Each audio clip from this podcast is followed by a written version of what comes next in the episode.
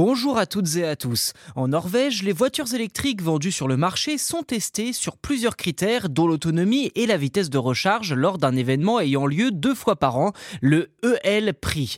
Concrètement, cet événement permet de déterminer si les valeurs fournies par le constructeur sur la base de la réglementation sont respectées.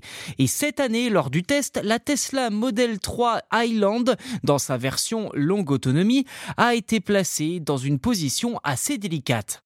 On le sait, Tesla est adoré dans les pays nordiques, mais toutes les voitures testées ont roulé au même moment par des températures comprises entre moins 2 et moins 10 degrés Celsius. Et le moins que l'on puisse dire, c'est que l'autonomie était inférieure pour la Tesla de 30% à ce qu'annonçait le constructeur initialement.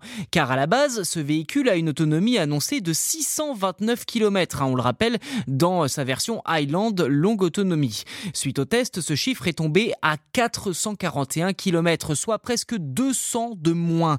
Cela signifie que les batteries de Tesla sont très sensibles au froid. La bonne surprise par contre vient d'une berline de luxe chinoise, la HiFi Z, équipée d'une batterie haute capacité de 120 kWh. Elle a parcouru 522 km et était la seule voiture à signaler une différence inférieure à 10% entre l'autonomie annoncée et l'autonomie réelle. En bas du classement de ce test, sans surprise, on retrouve des modèles avec des batteries plus petites comme la Jeep Avenger, l'Opel Astra i et la Peugeot E308, toutes trois appartenant au groupe Stellantis. Noter cependant que la E308 se distingue par une consommation assez modeste, affichant seulement 17 kWh pour 100 km.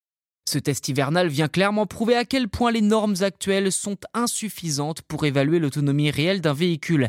Des facteurs très importants tels que la gestion thermique de la chaîne de traction, la climatisation et l'isolation du véhicule ne sont pas pris en compte.